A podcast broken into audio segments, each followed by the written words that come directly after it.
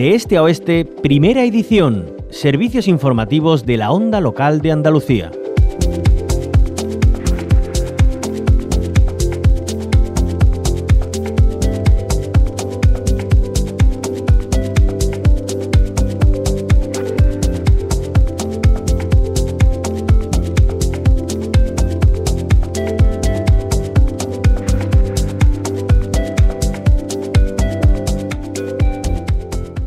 Más ni una menos, no nos olvidamos de ninguna, ni las asesinadas, ni las heridas de por vida, ni los niños y niñas asesinados, huérfanos, ni de las que callan, ni de las que alzan su voz.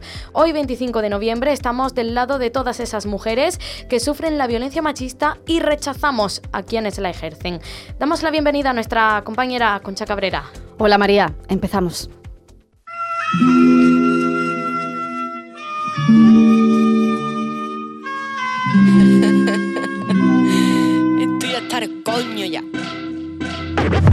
De mi sangre, tantos destierros ya que por inercia voy pa'lante fregando a pellejo y tú creyéndote que estamos mejor que antes y tú creyéndote que estamos mejor que antes. Hay que tenerla de cemento armado para insultar a profesionales que se han pasado años de su vida estudiando derecho y una oposición cuando el único mérito que tiene usted es haber estudiado en profundidad a Pablo Iglesias. Son los presupuestos para los que tienen que mantener a la inútil y soberbia ministra de Igualdad para que su socio no se eche atrás.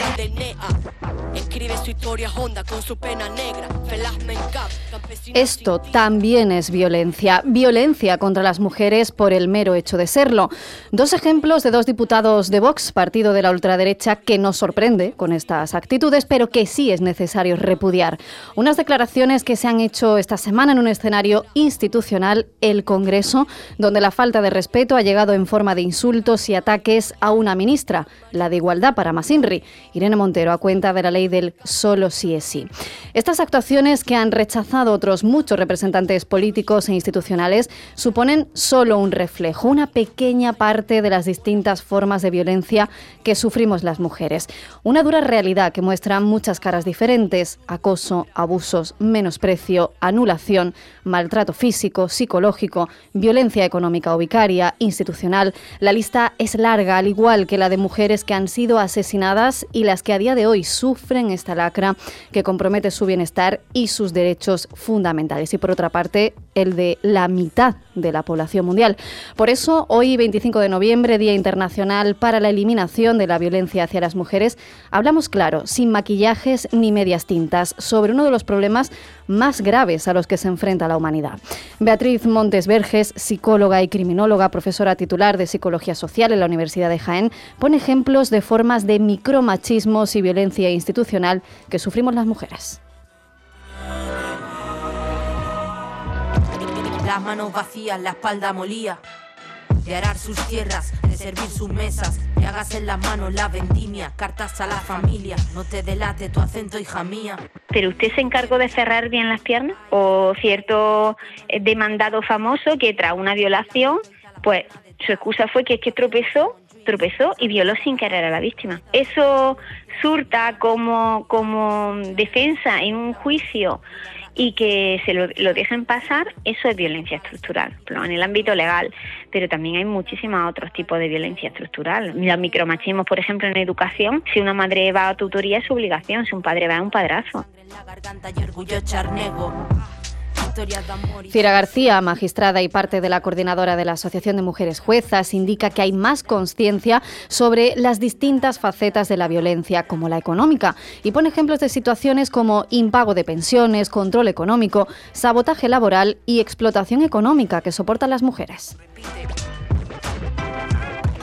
Hablamos también de los impagos de las cuotas del préstamo hipotecario donde vive esta mujer junto con sus hijos e hijas en ocasiones las mujeres aparecen como firmantes de préstamos que no, que no han intervenido, les están reclamando las entidades crediticias su pago a estas mujeres y luego la violencia que sufren las mujeres también durante el matrimonio, durante la relación.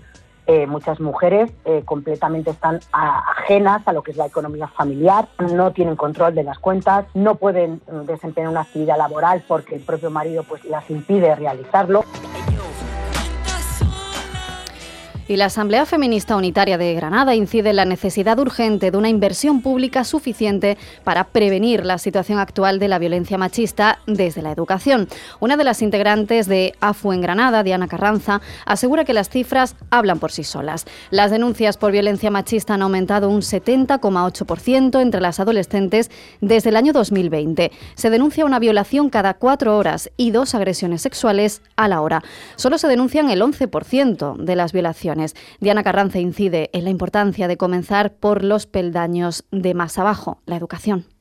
La violencia machista es una pandemia mundial y, esto es incuestionable y, y lamentable. Y está tan enraizada, ¿no? Estas, estas cifras dan cuenta de lo profundamente enraizado que está el problema del machismo en nuestras sociedades y de la necesidad urgente de, inversión pública que sea efectiva, que sea suficiente para prevenir esta situación pues desde los peldaños que son más básicos, ¿no? que en este caso sería pues en principio la, la educación. Y antes de despedirnos, recordamos que hay muchos recursos a disposición de las víctimas. Algunos de ellos vienen del tejido asociativo y colectivo feministas. También hay otros institucionales, además del 016, el número de atención a las víctimas de violencia machista, que es gratuito y no deja rastro en la factura.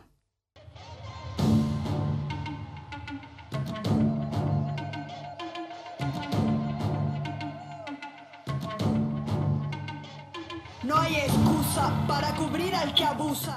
Yo me llamo Rosa María Núñez, soy la presidenta de la Asociación Las Desamparadas de Mujeres Víctimas de Violencia de Género de aquí en Cádiz. Los fines que nosotros tenemos y el labor que nosotros hacemos son los acompañamientos. En la actualidad tenemos a 98 compañeras que hemos sido maltratadas dentro de la Las Desamparadas y cada vez que se ponen una en contacto con nosotras o las mismas compañeras que están adentro de nuestra asociación necesita que se la acompañe para cualquier cosa, ya sea por interponer denuncias, a juicio, psicólogos, abogados, etcétera, etcétera, pues nosotras lo que hacemos es acompañarla.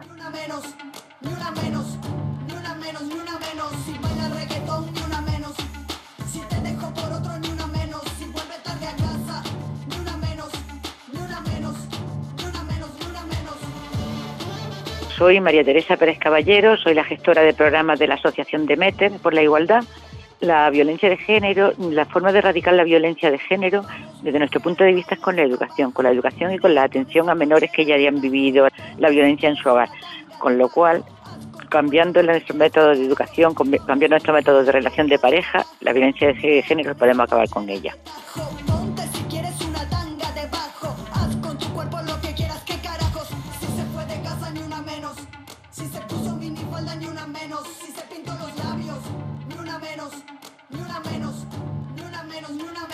Soy Verónica Romero de FADEMUR Andalucía, represento a las mujeres rurales de Andalucía. Creemos que una de las posibles maneras de luchar o de intentar erradicar esta violencia es educando a nuestros hijos, a nuestros menores y incidiendo en colegios y en institutos y haciendo posible pues un mundo más igualitario y una concienciación sobre lo que está bien y lo que está mal ni una menos, ni una menos, ni una menos, ni una menos, ni una menos, ni una menos, ni una menos, ni una menos, cabrón, ni una menos.